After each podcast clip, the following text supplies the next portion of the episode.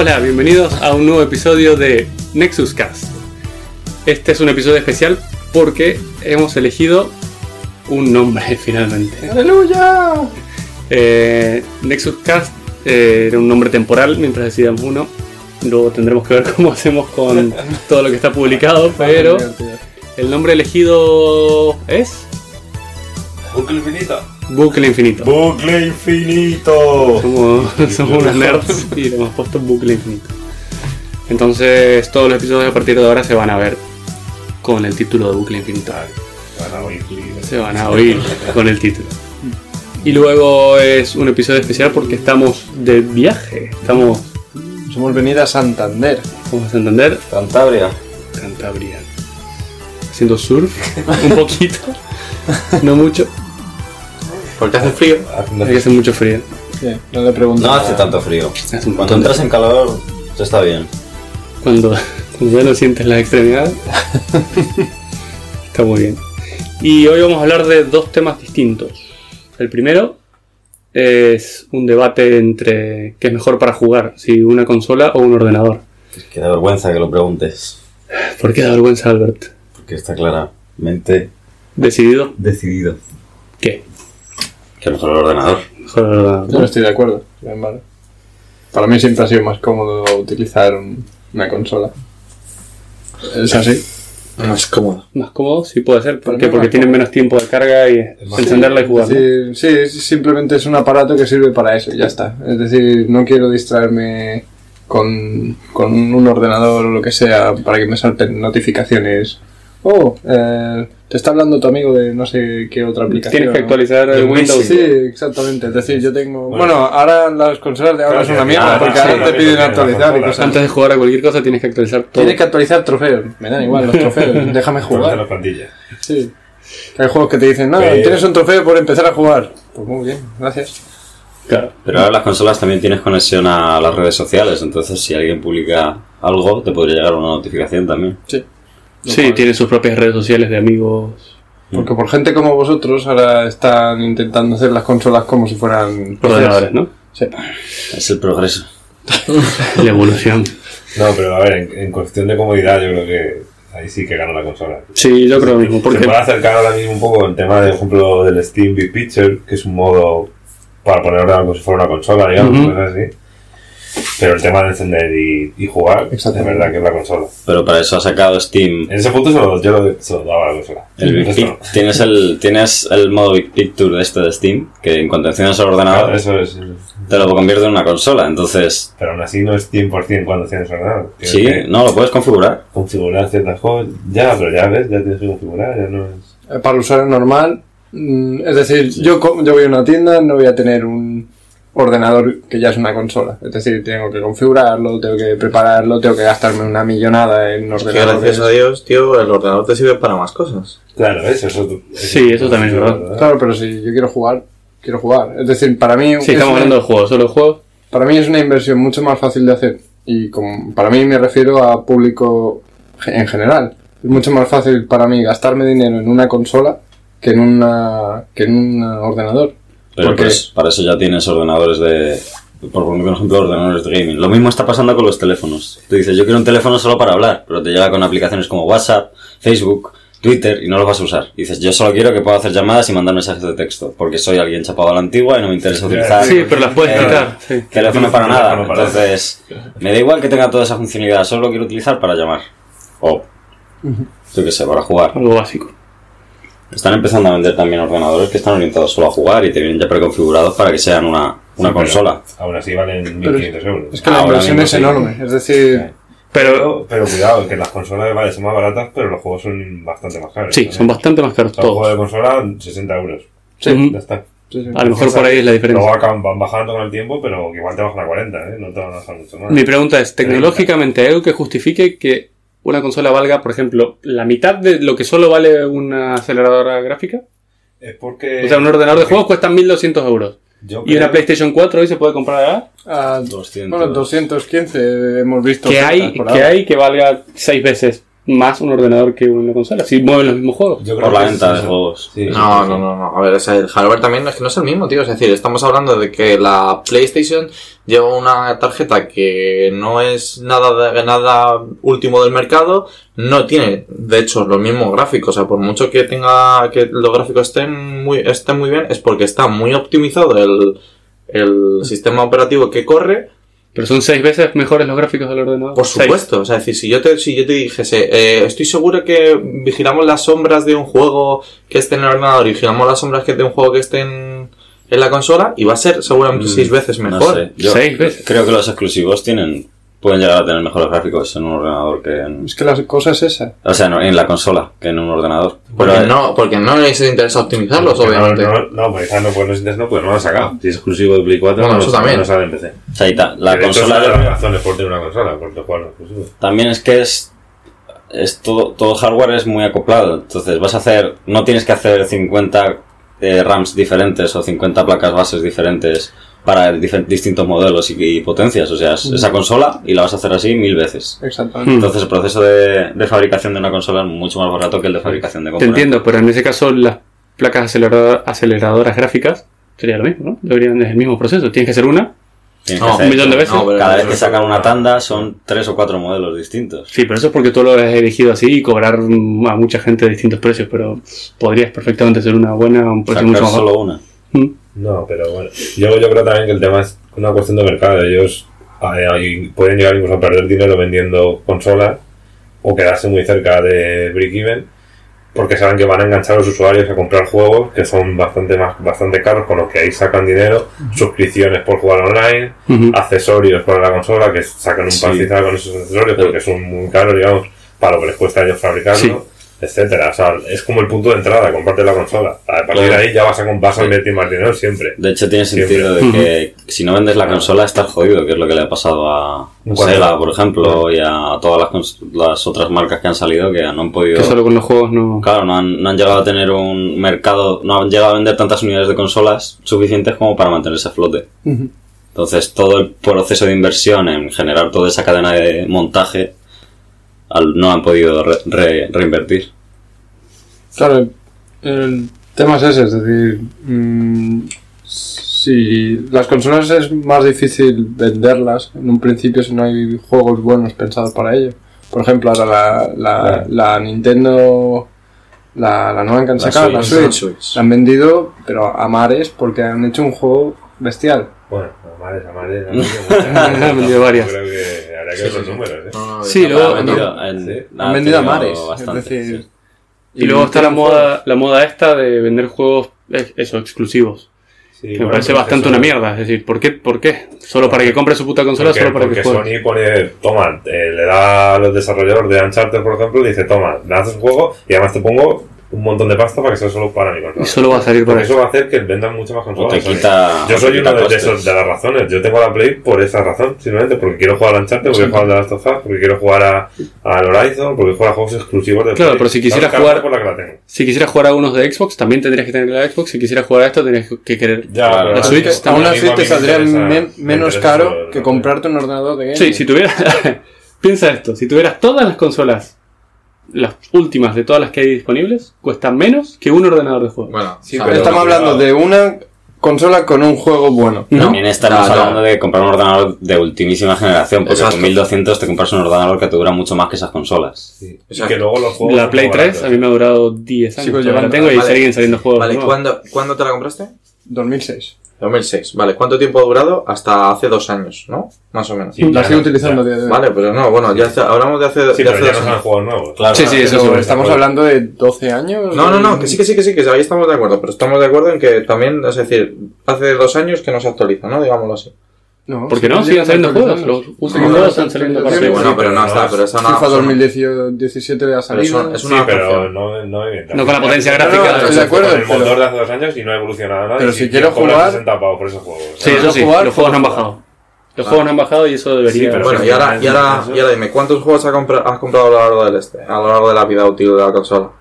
Pues realmente he comprado varios, es decir, debo Sí, tener. igual has metido 200 pavos en el juego. Sí. ¿no? Mm, algo así. 200 pavos en juegos. 60 pavos en juegos y ha O comprado. sea, has 400. comprado tres. 4 o 5 No juegos. sé cuántos Claro, pero no tres, lo mejor es seis que- juegos. lo mejor es que en 10 Realmente años. He ganado más en segunda mano que en juegos de. Claro, eso también suele pasar mucho. Sí, Es eso sí decir, que- eso- el mercado eso- de segunda mano de videojuegos de PlayStation 3 Sí, es ¿Cuánto? una- 20 juegos a lo mejor. 20 juegos a lo mejor. Bueno, ponle 20 juegos de y de ellos, probablemente 4 de primera mano.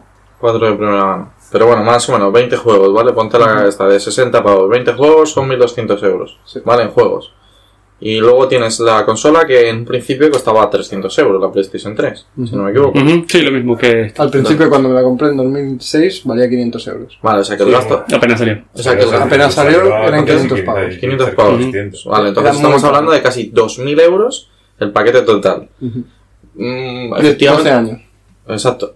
12 años, vale. Pero es que estamos hablando de que, bueno, cuando para empezar la PlayStation 3, otra de las causas es que no llevaba una tarjeta ultimísima gráfica cuando salió. Es decir, si yo te monto un ordenador por más o menos, eh, pues eso, tres cuartos del precio que me estás diciendo de 2.000 euros, te monto un ordenador de 1.200 euros, te va a durar pues, seguramente más o menos el mismo tiempo. Eh, no, más o menos al mismo tiempo. Es decir, no, vamos, no aventuremos. No, no, Necesito- Un ordenador de 10 años no puedo jugar con él. Os conozco y sé que a los dos años estáis quemados de la tarjeta no, no, que no. tenéis. No, no, no. Porque No, decís. "Uh, este juego no me lo puedo Yo tenía dos tarjetas gráficas y me han durado fácil cuatro años y pico cada una, ¿eh?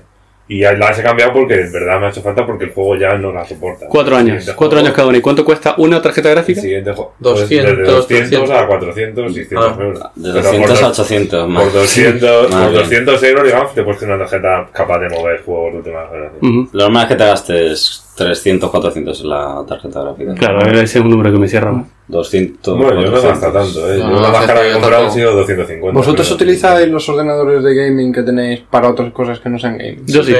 Sí, ¿no? Sí, Sí, sí. De acuerdo, de acuerdo. Sí, yo sí. Tenía curiosidad, ¿no? No sabía si utilizabais el mismo ordenador. Sí, porque luego es muy potente que para otras cosas que son útiles, por ejemplo, para edición de vídeos o para exacto. programas en 3D o para cosas que luego Desarrollo de videojuegos. sí, que necesitan gráficos para otras cosas. Sí, esa es. Pero bueno, más o menos yo lo que me refiero es que si te vas al precio que hablábamos, al 2.000 euros al total, eh, fácil tú te podrías conseguir, bueno, de hecho el, el último ordenador que, que tuve costó eh, 1.200 euros y ha durado 8 años. Y lo que me refiero es que no solamente, o sea, le- mm, te estoy hablando de luego la cuenta de juegos que puedes tener muchísimo más reducida a nivel de gastos que el, que el de la consola. Sí, los precios de los juegos de Claro. ordenador, es verdad que algunos son caros cuando salen, pero bajan mucho más rápido.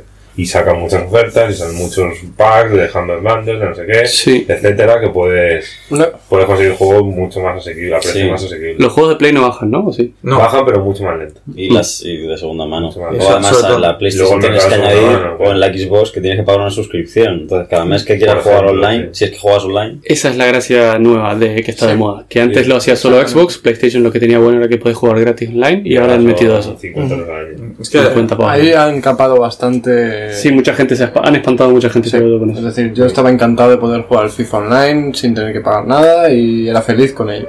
Ahora le tengo que pagar no sé cuánto dinero, la Sí, verdad. 50 euros al año. 50 euros al año. por yo creo que Igual se pagan, pero, Sí, es pero como es que es- comprarte un juego nuevo. No es Sí, horrible, molesta. son como 4 euros y algo al mes. pero- Vale, pero es que si eres una persona como yo que enciende la Sí, Play sí, una sí, vez sí. cada tres meses, Estoy de acuerdo, estoy de acuerdo. no, no. Y luego a mí también otra razón por la que yo personalmente me decanto más por el ordenador, aunque tengo la Play 4 y lo digo, eh, también es por el tema de los controles. Ya, Yo, para mí hay juegos que los tengo que jugar con la teclada, no puedo jugar a un Sí, con, con mando porque no, no sé, no sé. Sí, sí, sí. Digan lo que digan los de las consolas, un shooter Ah, se juega con claro, ratón y Para mí es así. Y luego hay juegos que es verdad que son de mando y se juegan con mando y es mucho mejor jugar a un FIFA que jugar con mando, obviamente. bueno, díselo a- aquí a Alberto que Ya, juega ya, de, quieres. juega de Division, juega de Division ahí con, el, con su Pero me maldito. refiero que yo si quiero jugar a un Battlefield o quiero jugar a, ¿sabes? Algo así, el Battlefield para mí es de De mando y todos modos, yo de creo que son dos mercados que se van a acabar juntando. Y el- una de las razones es, por ejemplo, que ahora se está empezando a ver el tema este de los eSports. En-. Se está volviendo famoso, por así decirlo, y la gente está como empezando a seguirlo. Y juegan en ordenador. Eh, Es decir, también ha habido torneos siempre Sí. de, de, de FIFA, por ejemplo. Sí, Es pero que- es verdad que lo que Alberto que ahora mismo la gran, los grandes torneos y los grandes que lo- donde se mueve más dinero en, en eSport es para ordenador. ordenador. Y Sí, la gente seguramente como lo vea y dice, hostia, pues yo quiero ser de acuerdo. Counter-Strike, eh, Hmm. etcétera. La gente lo verá y dirá, quiero ser como este, me voy a comprar un ordenador de gaming con Bueno, toda la parafernalia esta. De hecho, Steam, Steam intentó hacer la Steam Machine esta que al final. pff, Y ¿Cuál es el problema? Que tenía Linux y no hay juegos Yo- para Linux. y el problema que tenía No, pero era- ellos están, o sea, ellos han sacado su sistema operativo y muchos de los juegos que... El problema es que el sistema de renderizado es de Windows y ellos están utilizando El OpenGL y todo esto, ¿no? Claro, es Y que- se están esforzando porque todo salga en Tienen que OpenGL. pasar, los claro, tienen que pasar, digamos, los juegos de Windows. De DirectX. Creo que es. DirectX el Windows. DirectX O sea, a OpenGL, eso es. O sea, yo creo que ese es el punto más el flaco, por, el- Que eso es- por lo que no ha triunfado. Ujú. Eso es otro pro porque ahora en ahora de hecho los navegadores soportan OpenGL, entonces si tú eres un desarrollador de videojuegos y quieres alcanzar Más público. muchos mercados, sí, lo mejor es que saques el juego en OpenGL. O sea, que crees es que en un futuro la Steam Machine va a ser mejor, ¿no? Sí. Otra de las causas creo que es que no se meten en intentar ajustar el precio de un ordenador de gaming. O sea, a lo mejor tú un ordenador de gaming lo más barato que lo consigues es a 600. 600. Sí, pero a lo mejor te dura nada. Claro. Pero no se acercan al precio de las consolas por el hecho de no entrar en conflicto, no empezar a comerse mercados. Porque a lo mejor los fabricantes de consolas dicen, vale, queréis jugar a esto y empiezan a sacar ellos también ordenadores de gaming que saben generar eh, un ordenador que puede ser compatible con Windows porque ellos hacen arquitecturas del mismo tipo y pueden aplastar a, a Hmm. los fabricantes de componentes. Y supongo que, que no quieren terminar de, de entrar en esa guerra. Claro, pero es que es eso, que el, el- tema es ese, que las fabricantes de componentes solo ganan dinero una vez, que es cuando, Eso cuando es. venden una tarjeta Claro, si venden un juego no sacan nada. gana dinero cada vez que compra una consola, de suscripciones, paga juegos, etcétera. Sí. Pero Y- Nvidia solo gana de venderte la gráfica. Claro, entonces tiene que vender más tiene cara. que poner un precio suficiente como para, para que se mantengan por vender gráfica, porque Bueno, es lo único que hacen. Nvidia sí gana pasta por los videojuegos. Bueno, pero no es el su Sí. este, o, o alguna marca de placas base, una Sí. marca de, No de saca- cajas. ¿Puedes explicar la Claro. estrategia de Nvidia, alguno de vosotros? Porque no, no estoy seguro de... Es decir, Nvidia gana dinero por la venta de, de, De la placa en de sí. la placa en sí y además gana por... ganan por el mismo rollo que, que, ha ganado Microsoft en el tema de los videojuegos. O sea, eh, igual que el tema este de DirectX y OpenGL, con Nvidia pasa que está eh, AMD y, y Nvidia. Esos son los motores gráficos que tienen las dos gráficas estas, que las únicas que se venden, vaya. Eh, Ujú, o Sí, Nvidia habrá o AMD. alguna otra, pero. O sea, que ganan en- como si fueran patentes por- para que Sí, los porque- juegos se adapten a sus Sí. gráficas, por decirlo de alguna manera. Porque ellos te integran en el sistema de físicas de Nvidia, entonces el desarrollador dice, oye, quiero que, que esto funcione como la seda en una Nvidia. Entonces paga Nvidia para que lleguen un par de desarrolladores al estudio, les ayudan No, a integrar las herramientas. eso acuerdo. es. Ujú. Pero no ganan por... A lo mejor sí pueden llegar a ganar por patrocinarlo, de decirte, oye, como estáis utilizando el SDK de una manera específica, os vamos a cobrar por cada venta. De acuerdo. Nvidia en sí, de hecho, tiene su propia consola, aunque no es muy popular, pero ha sacado una consola. Shield. ¿no? Pero Shield. no es una consola, es un... Sí, bueno. Es como un móvil. Un- Es una consola que te permite jugar, sí, es, el sistema es un poco... No, Como que es sea, una suscripción y tú puedes jugar en stream, juegas a juegos como en streaming. Claro, pero en en realidad la consola no la tienes tú, está en los servidores de esta gente. Claro, tú tienes Ah, una bueno. física. Sí, No, no, es es un. Es como Bueno, terminal si fuese es un aparato que se llama consola. Sí, sí, sí, Obviamente sí, sí. no tiene la potencia de dentro. Que esas otras, pero es muy probable que, que acabemos, acabamos tengan, teniendo Algo así. un aparato de streaming y el- las- los servidores de juegos Pero se puede, lado. o sea, el streaming es tan bueno como para poder jugar. Sí. La respuesta sí. de, de que yo aprieto un botón y eso va hasta los servidores de ellos y vuelve en forma de imagen es buena. Mm, Cada vez hay más velocidades Sí. con la fibra óptica y De hecho, PlayStation lo ha empezado a hacer también. O sea, tú tienes PlayStation Now que te permite jugar a juegos de Play 3 y Play 2. Exactamente. Ajá, y eh, funciona así. Sí. Es- a ver, es que eso, eso funciona, pero, o sea, decir, el coste es inmenso. El tema está en, es decir, eso ya se utiliza muchísimo en las empresas para, Sí, para virtual, virtualizar, claro, para virtualizar escritorios. O sea, al final eso siempre ha funcionado toda la vida. Mm. El único tema está en que tiene que estar bastante cerca. O sea, es decir, la luz tarda 40 milisegundos de Estados Unidos, o sea, de cruzar el Atlántico. Entonces, si tienes, si necesitas eso, si necesitas una respuesta de, Menos o de menos de 40 milisegundos, Claro, tiene que estar cerca de Europa, tiene que estar Claro, ya. Tiene que estar por fibra, tiene que ser- en, en. España o en Europa y, y ya empiezas Pero sí, ese, ese, ese en principio es el futuro. O sea, al- hacia todo, ¿eh? Entonces, con un ordenador de 500 pavos podrías jugar un Claro. juego increíble. Yo creo que es a donde tendemos porque con Netflix es lo que ha pasado. O sea, Netflix tú antes alquilabas el físico, te comprabas un reproductor de vídeo, ahora tienes la aplicación y ves los vídeos que en realidad están sí. almacenados en otro lado. Claro, pero la diferencia es que Netflix, si tiene un delay de 500 milisegundos, tú no lo ves, no, te claro, importa. Pero porque te está llegando en Ultra HD y o, o yo qué sé, a lo mejor hay 20.000 personas viéndolo. Esto tiene que ser casi instantáneo para que Claro. puedas jugar. Tienes que tener una máquina dedicada para ti, entonces es probable que saquen una suscripción mucho más cara. Y luego para realidad virtual, por ejemplo. Para la Play 4, ¿alguien sabe cuánto cuesta el, los cascos? ¿Cuánto? El, el pack completo de gafas, mando y cámara son casi 500 euros. Y el, Ah, bien, está el- bastante caro. Pensé que costaba menos, mucho Te menos. estoy hablando de solo gafas, eh, mandos Ujú. y la cámara, que no sé. De, de- Ah, sin consola. Sin consola. 400. Sí, sí, sí. No, 400. 500. Va a consola, 400 y pico. ¿Y cuál catálogo de juegos tienen? O sea, yo el más eh, llamativo que he visto es el Resident Evil 7. Sí. Pero lo. No, si no tienen un catálogo todavía potente para decir, Sí. hostia. Igual eh, todos han 500 hecho la apuesta, O sea, en las gafas. Tienen muchas demos, tienen cositas, los estudios están haciendo cosas, pero todavía no hay un catálogo. No, es que además dicen- Justo, eh, Dicen que en calidad no se acercan, ni siquiera se acercan a las de ordenador, ¿no? O sea, ni a las de a las Oculus Mm. y a las Sí. HTC Vive. Las gafas, o sea, lo que serían las gafas solas, no sé cuánto estarán, pero igual a lo mejor son 300, no sé así. Pero necesitarías los mandos y algo para una. Claro, o sea, que tú puedes usar las gafas solo y utilizar el mando que con la Play, no utilizar el mando este que detecta movimiento. Ahora, ahora, eso, a eso me refería. Pensé Claro. que eso era mucho más barato. Y bueno, y otra de las cosas que, que la que creo por lo un poco como Alberto de que se van a llegar uniendo las consolas y los ordenadores es por el tema de los juegos indie.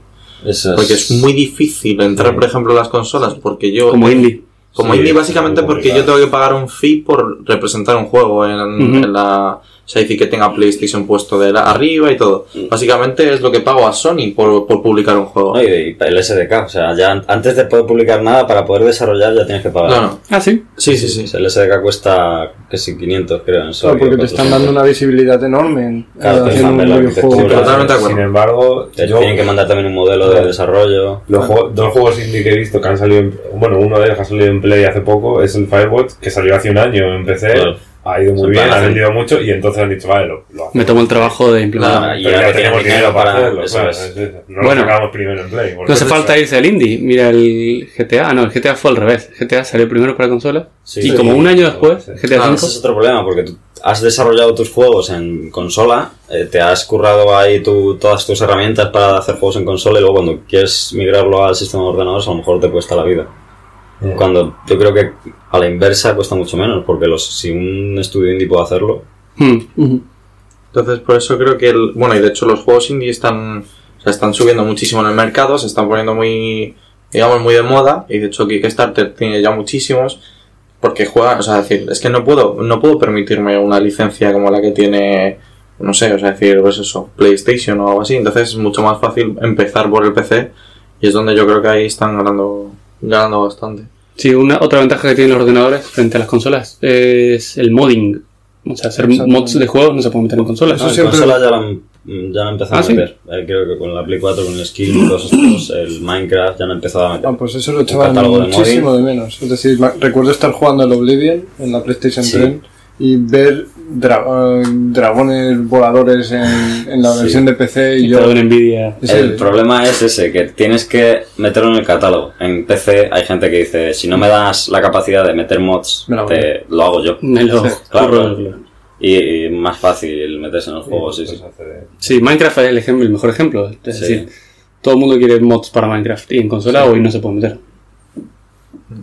O, o el GTA, el propio GTA tiene unos Sí, mods geniales. GTA. Esto es un poco como Android y iPhone. Al fin y al cabo, Android es mucho más abierto, más fácil desarrollar para, para Android. por- es más accesible al fin y al cabo. Y Apple es una plataforma más cerrada. Hay mucho más control de lo que estás subiendo.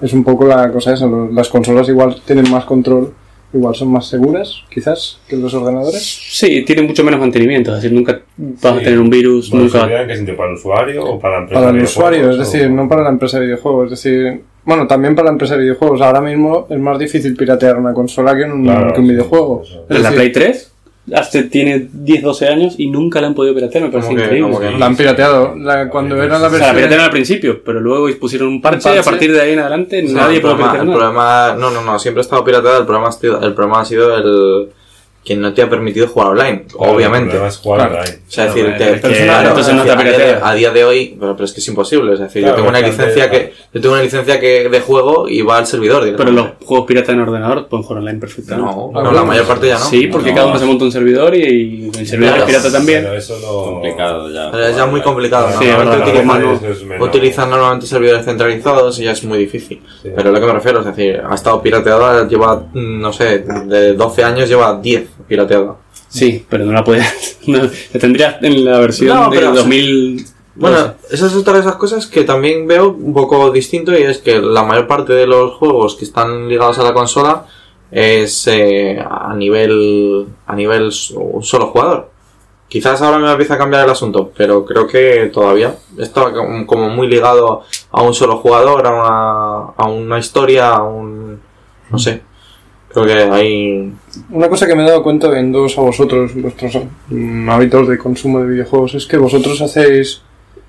eh, compráis muchísimos juegos y os cansáis de ellos enseguida. Es Sí. decir, a lo mejor en- durante el año pasado os he visto empezar y no acabar. Bueno, no, no acabar, sino jugar Sí. a lo mejor un día y decir, Buah, ya me he aburrido de este juego.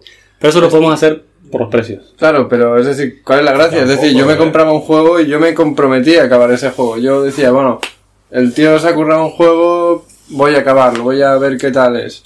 Luego ya veía qué tal, pero es que he visto que vosotros a lo mejor jugáis a un juego durante dos días y decís, va, esto es una basura, oye, Es no que voy a-". generalmente ese tipo de juegos que jugamos no son juegos que tengan una historia, son juegos que jugamos online. Casuals. De Claro, estos de, bueno, de, Claro. estos de jugar un día. tampoco, no sé, yo, la verdad, yo te- tengo juegos que compraba, y- pero a lo mejor se me ha gastado 15 euros en ese juego, ¿sabes? Que es lo mismo que me gasto saliendo. Eso en una consola no lo puedes hacer a menos que tengas mucha que puedes, la capacidad de compartir Y juegos tampoco- es, más, es mucho más fácil así, de compartir ¿eh? la biblioteca. Bueno, no te creas, ahora con PlayStation 4 puedes compartir juegos. De hecho, No, pero no es, no es.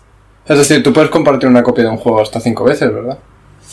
Pero está pensado como para que tengas la misma consola, lo puedes activar. Bueno, no es. No es bueno, que no es fácil, pero es un poco. Te lo han un terreno- complicado Sí, te pueden desactivar el juego fácilmente. Bueno, es un poco. También es que tienes que compartir con gente que tú confíes Es en poco, por decirlo de alguna manera, ¿no? Entonces, si nosotros cinco que tuviéramos la PlayStation 4, nos compartiríamos juegos. A lo mejor tú te comprarías un Sí, juego, no sé exactamente bien cómo es, vamos, exactamente, pero bueno. Nosotros lo hacemos con Steam, lo hacemos. Los juegos de ordenador los compartimos, nuestras bibliotecas están todas compartidas y podemos jugar. Tiene unas limitaciones que son bastante jodidas, como que si Alberto está jugando a cualquier juego de su biblioteca, yo no puedo jugar a Sí. ninguno de los que él me comparte. Bueno, pero es normal, es, no me parece. A ver, es, un- es malo para nosotros, pero es entendible. Eh, claro, si no- sería- Claro, claro. Las ventas que harían. Claro, es bastante Sí. ventaja es que te dejen compartir. Pero yo creo que compraríamos más juegos. Porque, y de hecho, el, el tema de compartirlo no es para hacer lo que hacemos nosotros. El tema de Steam lo comparte está enfocado más a que en una familia, una casa, tengan dos ordenadores y no tengan que comprar los juegos dos veces. O Tampoco tiene mucho sentido. Usuarios, Tampoco tiene mucho sentido porque si en una casa tienes dos ordenadores, con que estén usando uno ya no podrías usar el otro. O sea, es como, da igual. Sí. Ya, Básicamente da igual, es como si tuviera uno. Se supone que es, un plan familia. Sí, ¿sabes? igual que Spotify, igual Claro, que eso, Netflix. eso. Está bien. Bueno, entonces la conclusión es que no hay conclusión. No, No hay bueno, podemos la de cada uno que. Claro, es- es- ¿Tú qué opinas, Marta? eh, ¿Ordenador o consola? No sé, estoy dividido. De momento ordenador, porque me gusta la variedad de juegos que hay y yo tengo muy poca atención. eh, es decir, los juegos me aburren muy rápido y prefiero comprar juegos indie que me están gustando mucho últimamente, que son mucho más baratos, puedo jugar un tiempo y dejarlos, que dejarme 60 euros en un juego que probablemente no termine. Y, Claro. y luego jugar con mis amigos me gusta muchísimo y eh, mis amigos actualmente tienen un ordenador, entonces me quedo con el ordenador. por. Yo sigo siendo de consola, es decir, a mí me va a costar mucho hacer el cambio hacia ordenador, la verdad. Vamos a tener que comprarle un ordenador además. Te podéis echar de la casa si queréis. Venga, vamos, vamos contando algo, sacarlo de que tenga nuestro bolsillo. Yo encantado, si queréis hacer microinversiones. nuestro, vamos armando uno. Con Frankenstein. Pero es que para mí, eh, yo sí que me, me gusta engancharme un juego y, y ya está. A lo mejor me compro una consola y tengo un juego y juego a ese juego durante 300 horas. O sea, para mí no hay una gran diferencia porque yo a lo mejor- Yo soy muy de FIFA, por ejemplo, y yo al FIFA puedo haberle dedicado a lo largo de mi vida mil horas, por decirlo de alguna manera. Claro. A distintos FIFAs. Sí, a distintos FIFAs, no, no mismo. Pero es que es eso, es decir, yo sí mm, yo soy de llegar un día por la tarde, encender la consola, jugar 20 minutos. 20 minutos, un partidito o lo que sea, y juegas. O cuando me dejó Víctor el de Last of Us para la PlayStation 3, engancharme durante una semana y pasarme el juego. Es decir, yo sí me comprometo a, a juegos y no sé, yo pienso que para mí es más fácil para un usuario medio comprarse una consola, comprarse un juego, jugar al juego. Y como ahora sí que hay mercado de segunda mano, Sí, es mucho más fácil. Es Mucho más fácil de entrada. Hombre, para el usuario medio está claro. Para el usuario que entiende, pues a lo mejor. ya veo, ya veo. Pues, Adri, que. No, ¿qué yo opinas? sí, yo, a ver, yo soy pro claramente ordenador, porque no tiene... Vamos a ver, lo que veo ¿Te es has que no, la Nintendo Swift? no, no, no. No, Vale, eso, Ah, eso. Aquí todos tenemos consolas también. ¿eh? Sí, sí, yo tengo una consola, pero Yo que no. tengo es Nintendo Wii. Bueno, tengo la Nintendo Wii, he tenido la PlayStation 3, he tenido, o sea, he tenido prácticamente todas, pero no, es decir, sigo viendo, o sea, es decir, básicamente las tengo por jugar a aquellos juegos de que son, que son Exclusivos. exclusivos, claro. Es decir, siempre me ha dado mucha rabia el no poder jugar un juego hasta, no sé, por ejemplo, el GTA V hasta que salió des- después de dos años al ordenador, ¿no? Que luego Pero- va y sale con mejores gráficos. Claro, claro. Sea, es que es un poco, un poco absurdo. Entonces sigo pensando que eso, que no me, no me merece la pena el pagar 60 euros por un juego. A Es menos que, sea el Final Fantasy VII, ¿verdad? obviamente. Eh, pero no, pero me refiero, es decir, no tiene sentido que, por ejemplo, un- eso es otra de las causas que, que me, me- me choca y me explota la cabeza. No tiene sentido que, eh, da igual qué juego sea, el Final Fantasy VII Remake que va a vender 10 millones de unidades y cuesta 60 euros, o el Piecito 2 y va a costar 60 euros igual. Igual. Claro. O sea, es decir, no- eso no tiene, para mí no tiene sentido. Y Y que es luego de una- 5 años va a bajar a 40. Exacto. Ujú. 40 euros el piecito 2, tío. O sea, ¿qué, es, qué es esto? Entonces, es no- importante, que si compras un juego, a lo mejor no tienes mucho feedback en, con Steam, que es la plataforma de ordenador, podrías devolverlo. O sea, podría, tienes la probabilidad de coger el juego y decir, oye, que esto no es lo que me No esperaba, me el vendieron". juego no me convence, y puedes devolverlo y te devuelven el dinero. ¿En cuánto tiempo? O sea, tú vas a la tienda con un juego desprecintado y te van a decir, te lo metes Vete de aquí. Por donde te lo has llevado. Y- La misma cosa. Pero ¿por cuánto tiempo? ¿Cuánto tiempo tienes para cambiarlo? Eh, creo que son 48 horas. Vale, y ya que nos estás hablando, ordenador o consola.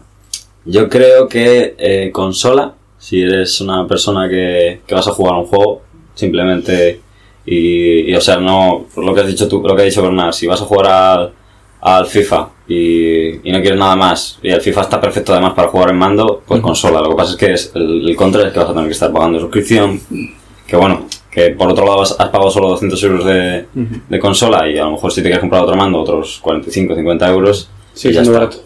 Sigue siendo barato, eso es. Pero si solo vas a jugar un juego, pues yo iría por la consola. O sea, si no, eres, si no eres de pivotar mucho entre juegos como nosotros, sí que iría por la consola.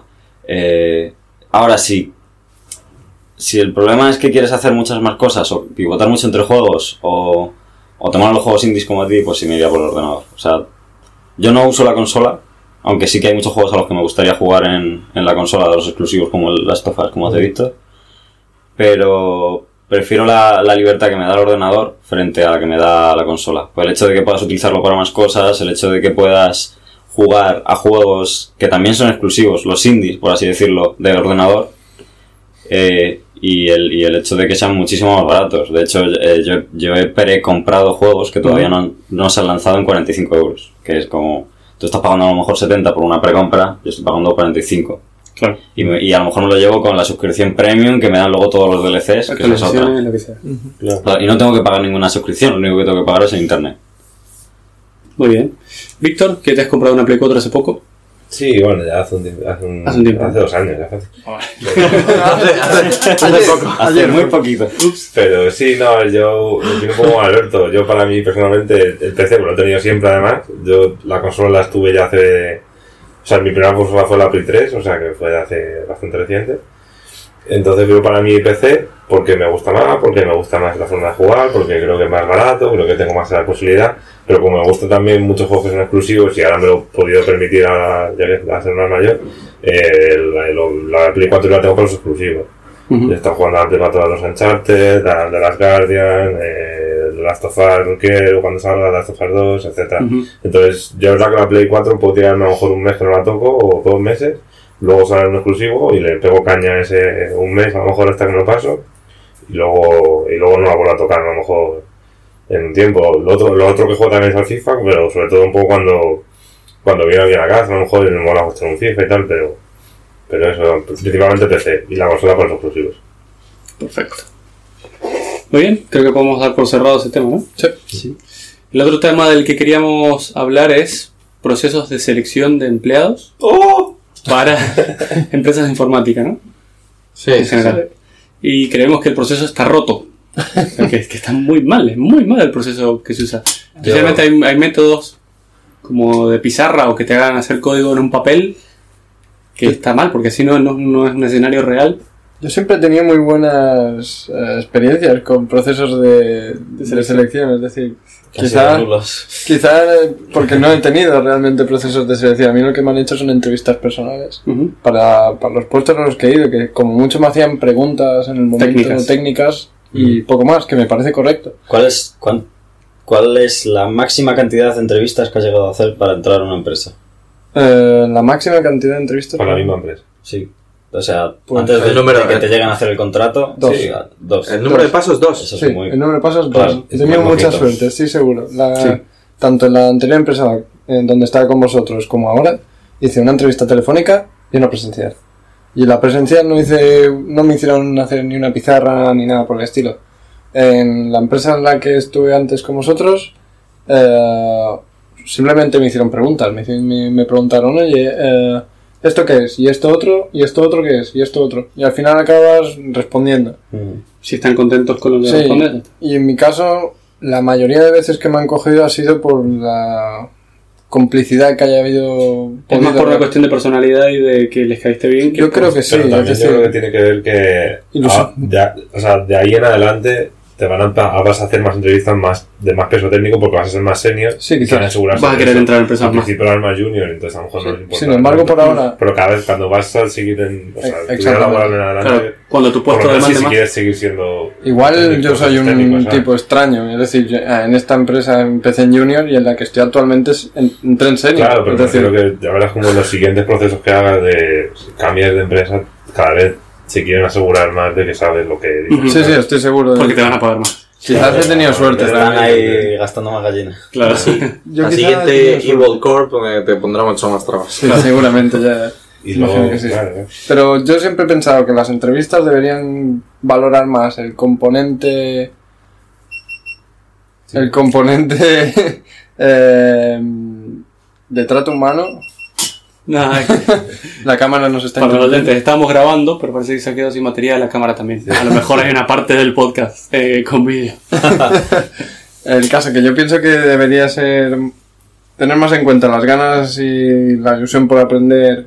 eh, y más bien el trato que pueda tener con los emplea- con el resto de empleados que tanto la parte fuerte de, de técnico. Pero- Entiendo. Ya, pero. Entiendo que, por ejemplo, una startup no va no a mismo- contratarme, porque yo no voy a aportarle lo que vosotros podéis aportar simplemente por el hecho de quizás más experiencia o, o más parte técnica que tenéis vosotros. Depende de lo que necesite la startup. Eso, Sí, claro, exactamente. es eso, depende de lo que necesites.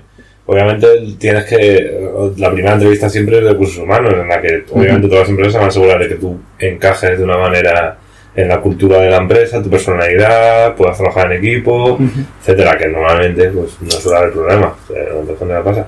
Pero claro, luego la empresa también tiene, o sea, te va a pagar un dinero y, y no solo se va a asegurar de que tú tengas muchas ganas de aprender. No, claro, sí, por supuesto. sino, vamos a ver, yo necesito a alguien que venga aquí Y que mañana esté y que produciendo. mañana o en una semana sea capaz de cogerse el código que tenemos, eh, lo entienda y pueda empezar a cogerse tickets, a arreglar cosas, o a pensar arquitecturas, o a hacer, ¿sabes? No necesitan asegurarse de una manera y el tema es ponerse en, la, ponerse en la piel de que tú eres el CTO de una empresa y tienes que contratar a alguien, ¿cómo te aseguras de que ese tío Hay muchas es, maneras. es el que quieres? Esa es mi queja, que hay muchas maneras buenas de hacerlo. Como, o sea, ¿cuáles propondrías tú? ¿Cuáles propondría yo? Siempre lo cuento y es que mi mejor entrevista, o sea, la mejor que he tenido, que al final no entré a esa empresa porque entré luego a la que conocí a Adri y fue un muy mal negocio, a lo mejor tendría que haber entrado a la otra. Es que me dijeron, en la entrevista, primero tuve una entrevista de recursos humanos, en la que fue más parecido a lo que dice Bernat, que es conocerme, preguntarme Sí. cosas de dónde vengo, qué he estudiado, es... tal cual. Y en la segunda me dijeron, vale, dime dos tecnologías que no te has tocado nunca. Una de programación y una de base de datos. Eh, y yo les dije Java y Tomcat. Y me dijeron, ok, para dentro de una semana quiero que me hagas una aplicación que haga esto y esto y esto usando esas dos tecnologías.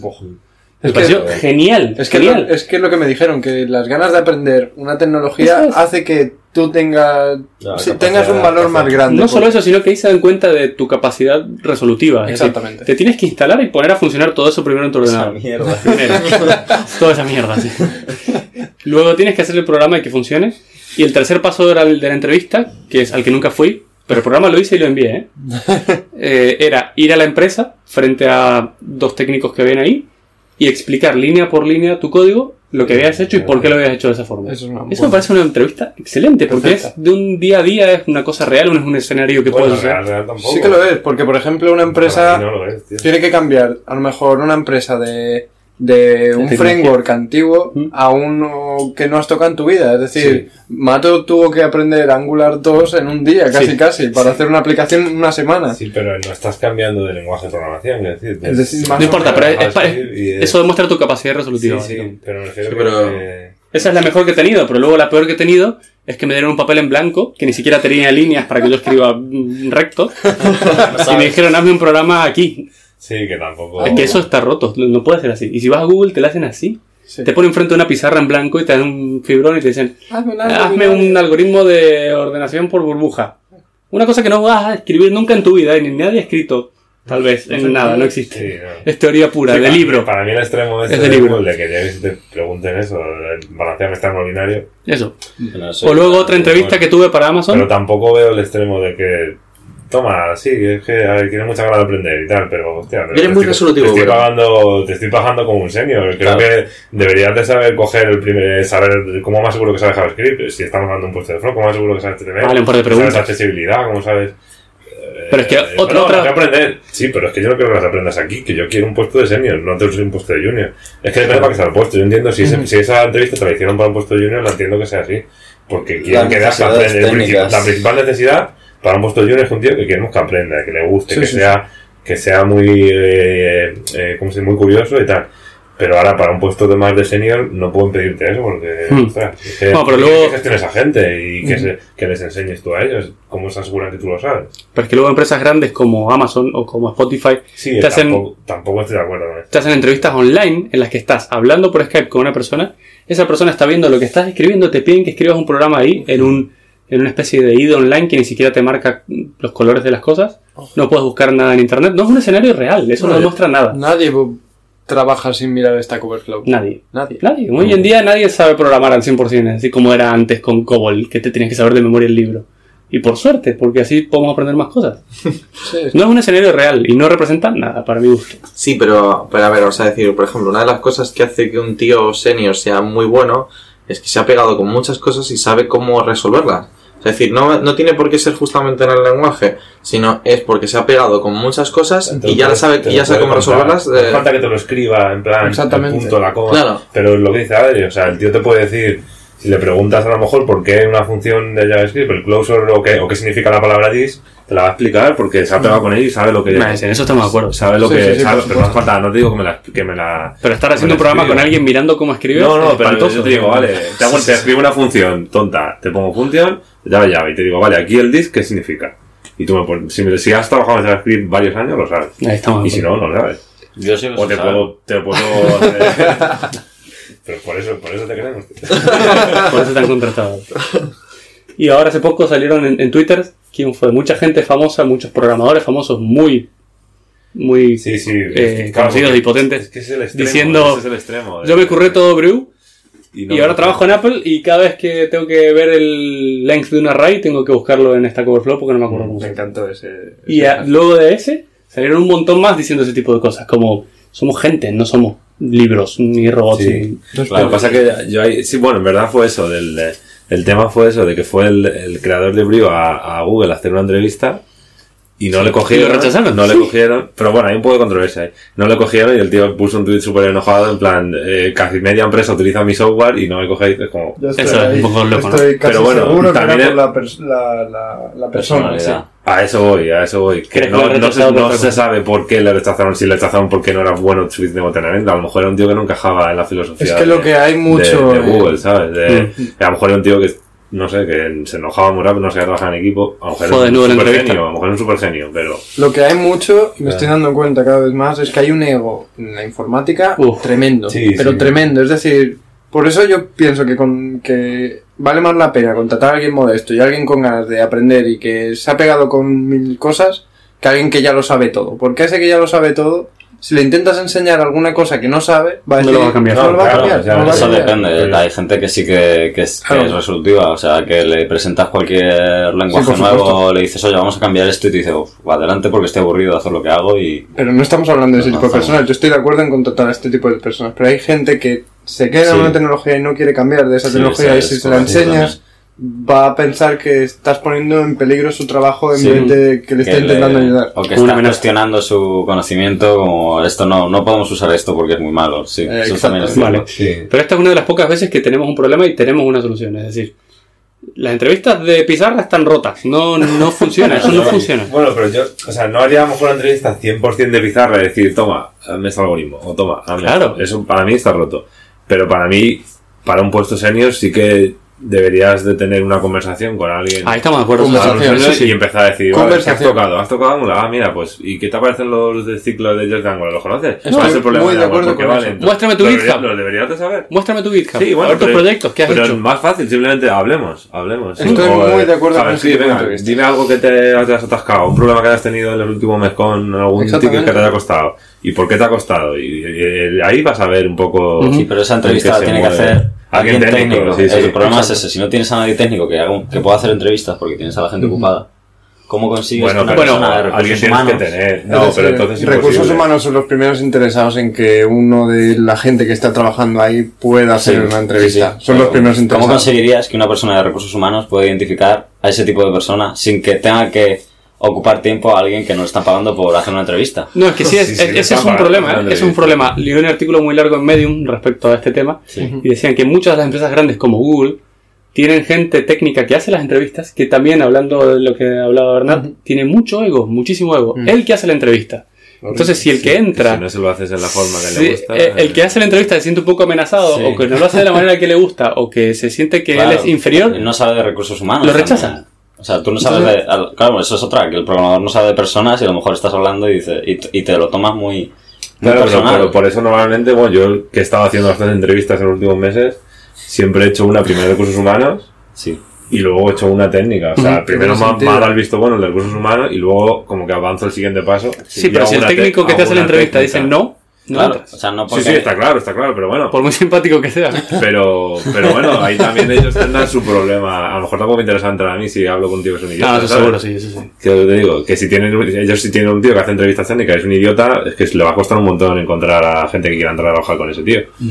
Entonces, pero bueno, yo creo que sí, obviamente la tiene que hacer alguien técnico porque es la única manera de que, de que los de recursos humanos, como muchos, si quieren, si tienen muchos candidatos y quieren hacer un filtro, la gente técnica puede decir al recursos humanos, oye, pregúntale estas dos cositas, que son dos cosas así un poco a lo mejor, como hicieron a mí en un proceso, que me preguntaron un par de cositas técnicas, y que eso pueda hacer un filtro si tienen muchos candidatos, pero vamos, si no alguien técnico tiene que hacer la entrevista y tener una conversación. No digo que te saque la pizarra y te ponga a escribir, que algunas veces me lo han hecho, pero simplemente que, que tenga una conversación y que además esa conversación vas a ver si encajas con él, si te entiendes, si es un cabezón, si no lo es, si le puedes preguntar, ¿y por qué no lo hace de esta manera? ¿Te gusta más de esta? ¿Te gusta más esta otra? ¿Te gusta? Te puedes sacar información. No, y lo te pagan por eso. O sea, si trabajas en una empresa, tú- si, si le dedicas una hora a una entrevista, estás en horario de trabajo. Otra cosa es que te digan, quédate hasta más tarde. Bueno, ahí ya, pero bueno, lo normal es que eso te pagan por ello. Sí. Es parte, digamos, de tu. Debe ser Tu entretenido, trabajo. además. Es decir, yo nunca lo he hecho. nunca- Nunca he tenido que hacer una entrevista a nadie. Pero debe ser entretenido, es decir. Bueno, Bueno, te ser de todo. divertido. te puede traer todo. Yo hace- en la empresa a la que nos unimos he hecho seis entrevistas y a veces que sí, que es muy entretenido y otras que dices, te bueno, mm, Preferiría o sea, casa. he hecho, he hecho dos preguntas al inicio y sé que eh, tengo que terminar la entrevista y si ser no sé hora. cómo decirle que se vaya, ¿no? Y ya O sea, decir, hay veces, es decir, y esto con, con esto, con nuestro jefe, o sea, decir, así de plan, pasar. lo sabemos, sabemos que desde aquí ya se nota que no, que no es el perfil que estamos buscando y es como, ¿qué hacemos? Eh, te levantas a los 10 minutos muy educadamente y dices, bueno, eh, no nos interesa. Claro. Yo creo que es lo que se tendría que hacer, tío. Pues sí, sí, sí, sí, yo también. Se ahorra tiempo para todo el mundo. Al Yo también, yo le también, yo también. perder el tiempo Yo también, pero- no, no, yo ni también. siquiera le llamas, ¿sabes? Ya, yo también, pero tú imagínate que eres el entrevistado y el golpe que el golpe de moral que te están metiendo es muy duro. O sea, es decir, Sí. es muy duro. O sea, tú imagínate que estás haciendo entrevistas y coges, vas a dos y en las dos se levantan a, se levantan a los 10 minutos, tío. No puede Tal vez debería ser Pero eso te va a cocinero. Bueno, pero te, deberías de replantear en plan. Claro, igual estoy vida. yendo a entrevistas que no estoy Igual tienes que cambiar el LinkedIn, para, eh, no eh. LinkedIn. Bueno, y la otra. La otra la- Chef la- amateur. Y en, la- en el otro sentido, que yo también leí una pregunta una vez en internet que hablaba de si llego a una entrevista y a los 10 minutos me di cuenta de que esa empresa no es para mí, está mal que diga, oye, que no quiero más, que no te para, que no quiero hablar, que me quiero levantar, que no, no quiero trabajar Es que contigo. o debería aguanta un poco y luego ya te vas. Sí. La cosa es esa, puedes conocer en 10 minutos a una persona y saber si esa persona va a valer. A lo mejor está nerviosa. Puedes Igual esas dos preguntas que te hizo a ti No, se no. fueron de la cabeza en un momento. Claro, claro, sí, por eso continúa. Pero normalmente cuando son preguntas muy, muy, muy, muy básicas, es como si a un jugador de baloncesto le dices, bueno, tira un... Triple. No, un triple. Tira un tiro libre. Tira un tiro a libre. cuchara. dices, Ah, dices, Mm. ¿sabes? Son cosas como muy básicas, como que También- están muy dentro de la persona. Yo creo que otro de los factores es que el, el proceso de selección no lo deciden no lo decide gente técnica, lo decide el CTO, lo decide el CEO, lo decide el Departamento de Recursos Eso Humanos. pasa con Dice, todo. esto es- así se va a elegir un perfil técnico y, y ellos no saben exactamente Sí, cuáles son los puntos que tienes que analizar. A lo mejor te preguntan, oye, ¿qué le tengo que preguntar? Pero no saben muy bien cómo identificar al perfil perfecto para un puesto de trabajo. O sea, la- Dependerá de la empresa eso. Claro, yo, yo hace, yo hace cosa de dos años estuve discutiendo con el CEO, el CEO de la empresa, preguntándole por qué en mi revisión salarial no me habían aplicado la, la subida que me tenían que aplicar. Y era simplemente porque en el proceso de selección que me habían hecho al entrar en la empresa, me habían puesto una categoría demasiado baja. Y su política de empresa no les permitía que me subiesen el sueldo en exceso. Entonces dijo, como no hemos hecho el proceso de selección bien desde el principio, pues ahora no podemos subirte el sueldo. Y es como, Sí, es ¿Y por qué no mejoráis los procesos de selección? Dice, sí, bueno, lo estamos intentando. Digo, pero ¿y qué estáis haciendo? Lo intentamos. O sea, no. Estamos intentando Sí, no te intentarlo. dar- No te van a dar- no te van a dar una solución. claro. Estamos Claro, intentando. yo sí, creo que una cosa que no se está poniendo en práctica es que, o sea, que está muy bien el rollo de que hables con la persona, le preguntes qué, qué proyectos ha tenido, o me parece, lo que no me gusta mucho es que tengas que hacer, por ejemplo, un proyecto tú, que te digan en tres horas desarrolla esto, o en A mí sí me gusta, a mí sí me gusta. En la empresa en la que nos unimos fue así. Sí, sí. Todos hicimos mini proyectos, ¿no? Verdad, Fernando? no. No, Eh, Vale. Bernat, Bernat entró de chiripas. A mí me parece bien. Es la única forma en la que ves lo que hace esa persona y lo que va a hacer en tu empresa. Sí, Yo por pero... parte sí, por otra parte no. Yo, pero, Ah, pero por no, ejemplo, sí, Mato, es decir, a mí, por ejemplo, me llegó, me llegó la chica de recursos humanos y me dijo, eh, bueno, te voy a enviar esto. Eh, vale, estupendo, yo esperé y de repente volví a escribirle, oye, no me ha llegado nada. Y dice, ah, mira, a ver, eh, no, vaya, parece que no te ha llegado. Y me dijeron, bueno, mm, la tienes mañana a las 3 de la tarde. Eh, esto un miércoles a las 8 o las 9 de la noche. Significa que solo tenía la tarde del jueves para hacerla. Vale, pero eso es otro problema. Eso no es. Pero me refiero a que tú estás, o sea, ¿por qué tengo que gastar yo claro. mi tiempo extra como No, persona? Yo prefiero gastar mi tiempo haciendo un programa, mini programa, que yendo a hablar con gente. No, no, no, bueno, sí, pero no tiene nada que ver, pero yo no me te... gusta o más sea, ir a hablar con gente. Tú eres un hippie, Bernat. Yo soy un hippie, me gusta la gente, me gusta hablar No. con ellos. Bueno, a mí- o sea, estuve leyendo hace mucho... Se o sea, de creo, creo otra manera de, de hacer entrevistas y era... eh, o sea, normalmente, por ejemplo, puedes conocer mucho a una persona teniendo un café con ella. Sí. Es Sí. pero teniendo un café. Algo relajado, que no digas, Claro. te estoy analizando. Exacto. Exactamente. O sea, es decir, vamos a, vamos a conversar y vamos a conversar de, de muchas cosas. Y a lo mejor luego redirijo la conversación en ciertas ocasiones. Pero eso vale para una primera etapa. Algunos Claro, claro, me parece muy bien. eso, ¿eh? pero, pero vamos a ver, Mato, tú me estás diciendo que prefieres que esto. O sea, es decir, me estás diciendo, pídele el GitHub, pídele no sé qué. Digo, pero es que todo eso ya lo puedo mirar sin esto. Y entonces no te estoy. ¿Sabes? No te sientes tan observado de primera. Pero yo te llevo en un café, te digo, bueno, ¿cómo. ¿Qué has visto? ¿Has visto esta noticia últimamente? Que. ¿Sabes? Es muy fácil encontrar a una persona que sepa a través de, de preguntas muy Mm. tontas. Sí, sí, estoy de acuerdo, pero es para una primera etapa y en algún punto vas a tener que ver la chicha. Es decir, una cosa es lo que yo te diga y me creas, y la otra es ver si esa persona es válida realmente o no. Es decir, es lo que dice Bernat, el primer paso siempre es conocerte, que es, vale, eso que me dices, No, pero, Pero- no solamente eso. conseguir que Es un poco más mucho- profundo y más técnico. Claro, es mucho más técnico. O sea, es decir, yo te digo, eh, bueno, que ¿te acuerdas de cuando se cayó eh, NPM porque ah, un, capullo Sí, eso quitó sí. todos sus paquetes? Eso te demuestra que la persona está interesada y está metida en el mundo. Exacto. Yo creo que una prueba técnica que ayudaría mucho sería que uno de los programadores que hacen entrevistas, en vez de preguntarle o que la gente de recursos humanos le pide hacer un programa, es que ese, pro- ese programador que hace entrevistas se sienta a su lado y le dice, vamos a hacer un programita tuyo. Mira, lo veo mucho mejor. ¿eh? Eso es, o sea, tú ves cómo trabaja ese- esa persona desarrollando, estás viendo cómo trabaja en equipo y también estás viendo eh, su nivel Sí. técnico. Pero, pero le metes mucha presión también, ¿eh? Sí, el, Sí, el chico va a estar en presión, Pero es una persona es- desconocida que te está mirando y evaluando Claro, cada palabra que escribes cómo verdad, eso es un poco, un poco lo que te pueden hacer. Demasiada presión. que estamos hablando. Claro. porque es, es verdad que no Pero tú te saca la estás con él, pizarra, o sea, yo- pero muchas veces también te interactúan. o Pero sea, es que, por ejemplo, te- le dices, venga, vamos a montar un proyecto con React, con Redux, tal, tal, tal. ¿Cómo lo harías? Y luego, claro. y luego es una cosa de tiempo, que no puede... Que No, no te quiero decir, si se va, yo qué sé, conoce Geoman, vale, pues venga, Claro, con el y a terminal. lo mejor te va a decir, yo creo que deberíamos utilizar esta tecnología. Tú como técnico le dices, oye, no te cortes en corregirme todo lo que yo diga. Claro. O tú, tú a lo mejor dices cosas mal para que el tío te diga, no, es todo, Pero, mejor que hagamos esto de otra manera. Es decir, ¿sabes? ¿tú te atreverías a, en una entrevista a cortar al entrevistador?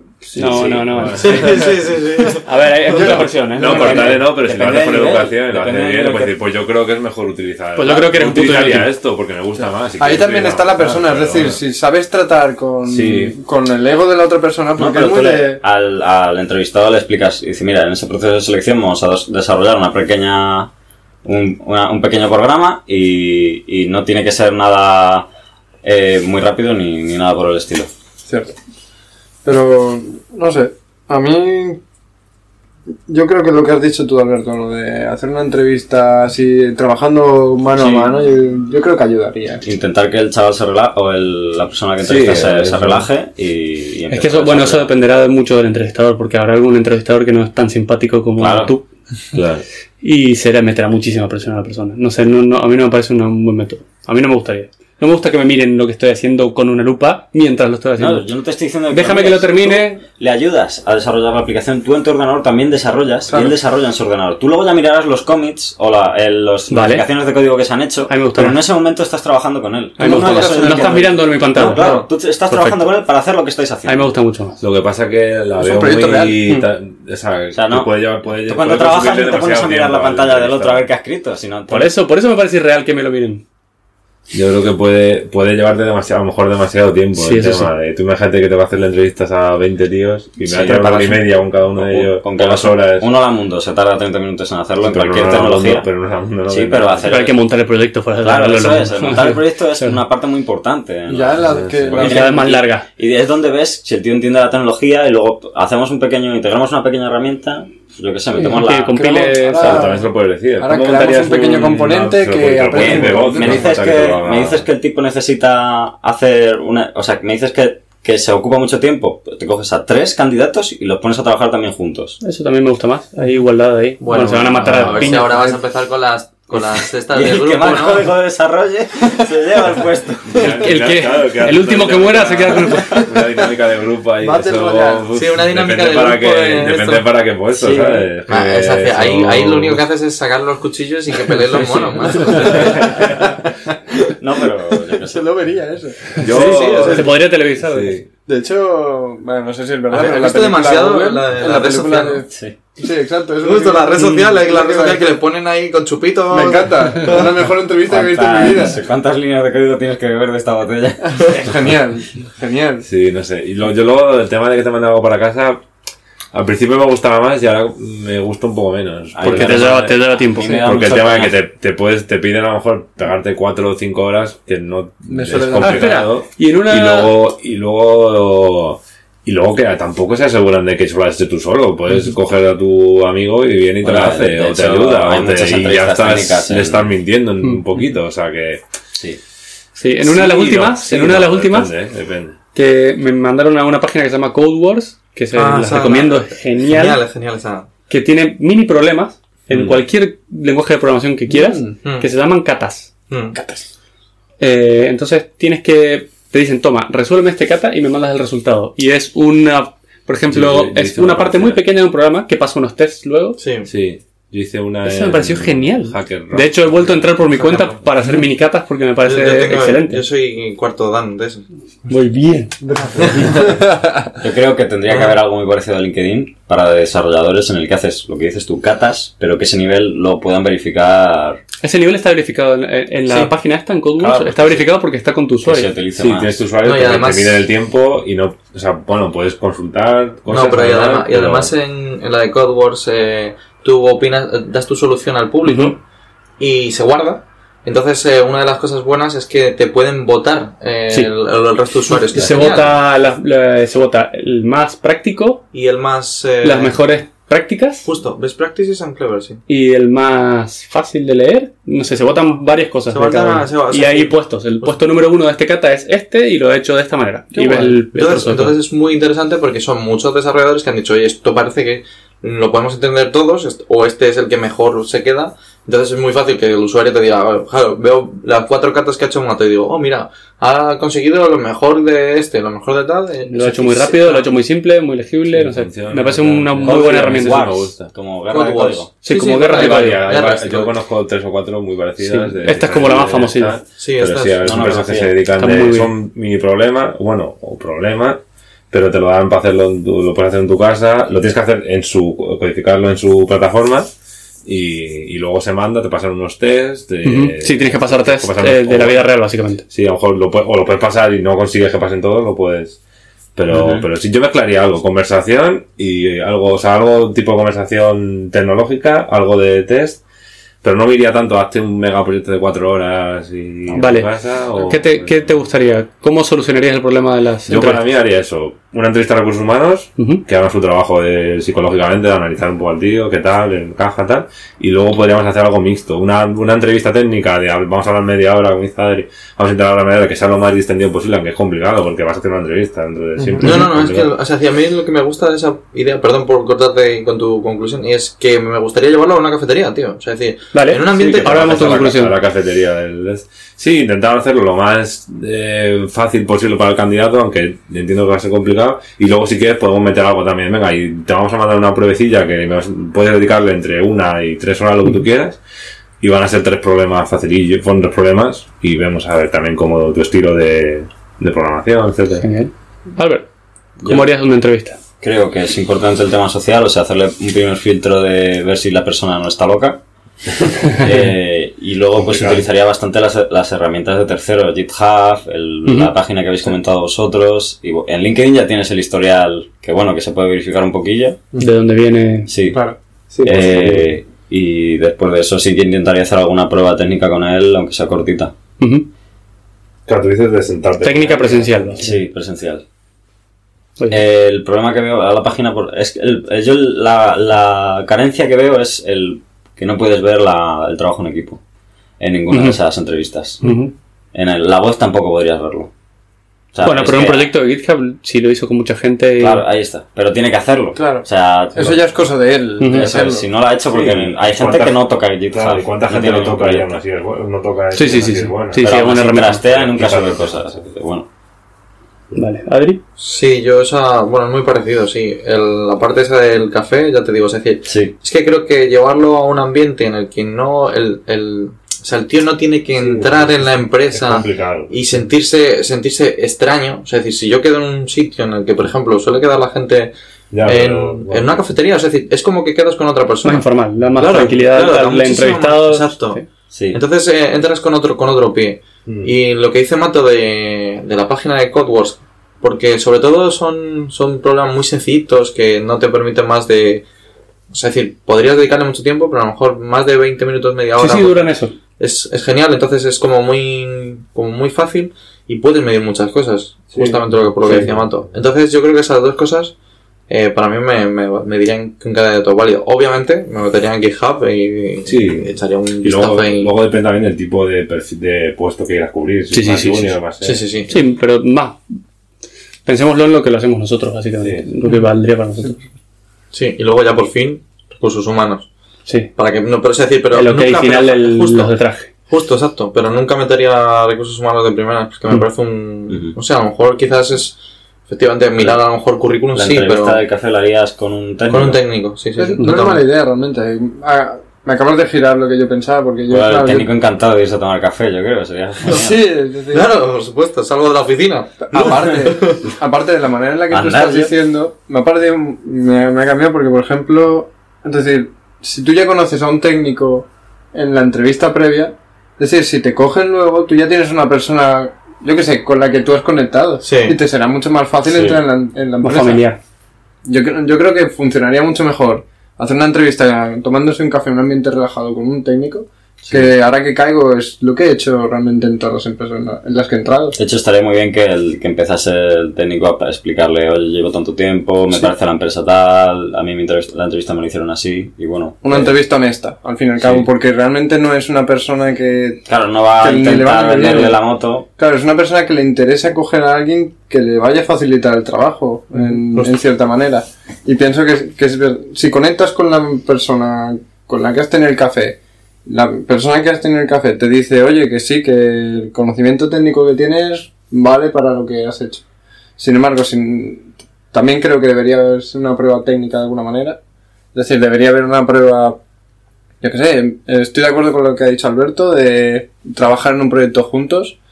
Igual durante el café mismo, es decir, si yo que sé, un proyectillo rápido, oye, ven pensado, ¿te apetece hacer un, yo qué sé, eh, un botón que funcione? Ya que sé, por decir de Ajá. alguna manera.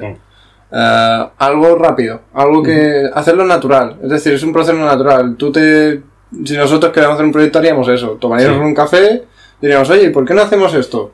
Una idea que ha salido del café a lo mejor, la hacemos y luego ya sí, recursos humanos porque tienen que entender que, que, bueno, tienen que pasar por ahí. que tienen que pasar por ahí, porque al fin y al cabo son la empresa y tienen que valorar otras cosas. Aparte, no estarías perdiendo el tiempo, porque muchas veces pasas la prueba de recursos humanos por, yo qué sé, porque es buena persona, lo que sea, pero luego llegas a la entrevista y te dicen no, eh, fuera. Claro. Estarías pasando ya en la primera una prueba bastante grande por, por eso, porque realmente lo que les interesa es la parte técnica. Mm. Sí, yo personalmente lo haría, cambiaría un poco el orden de las cosas. Yo en los últimos 3-4 años he ido a un montón de entrevistas y cuando digo un montón fue que estuve en una empresa en la que se, se cerró la empresa y tuve que salir a buscar trabajo un día al otro. Tenía como 3 o 4 entrevistas por día porque solo me estaba dedicando a eso porque tenía que buscar trabajo rápido. Y era más trabajo que trabajar, era horrible, fue muy feo y perdí muchísimo tiempo. Entonces lo que yo haría para entrevistar a alguien sería, en primer lugar, el- los- las pruebas de Cold Wars. Toma, hazlo en tu casa, no te hago perder tiempo. Ya te hago un filtro primero. Es importante intentar que el candidato no pierda el tiempo. Exacto, hay- porque el candidato también lo está perdiendo. Eso es. Sí, sí. Es- eh, consume mucho tiempo. puedes pedir que se tire dos horas Exacto. programando contigo. Luego, No, si me gusta lo que ha hecho en ese primer paso, recién ahí Sí. eh, empiezo porque ya tiene más probabilidades y ahí sí puedo invertir más tiempo. Pasar todos los filtros pasivos al principio. Exacto. Y luego ahí ya tendría una entrevista más informal, como la que dice Adri, de nos sentamos, conversamos, no te voy a meter presión, no te voy a hacer que me expliques el algoritmo de ordenación de no sé qué, porque no sirve para nada en la vida real. Joder. Que no. Y finalmente hay una cosa que creo que se subestima y son las referencias. Eh, a mí hace poco me llamaron de una empresa diciendo, oye, que estamos a punto de contratar a tu amigo Pepito, eh, que me gustaría saber cómo, cómo ha sido tu experiencia con él, cómo has trabajado con él, qué te parece como persona, como profesional.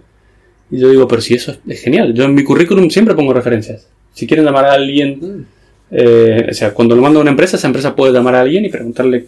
Y eso creo que es, Me encanta. es una. Está bien porque Sí. es una opinión de alguien de un tercero que no tiene ningún interés de por medio. Sí, pero normalmente tú no pones una persona que te referencia. No va a hablar mierda de mí, obviamente, pero puede No, pero explicar. tú, en LinkedIn puedes encontrar con quién ha trabajado o personas que estén en esa empresa e intentar preguntar. Sí. Pero no lo hacen.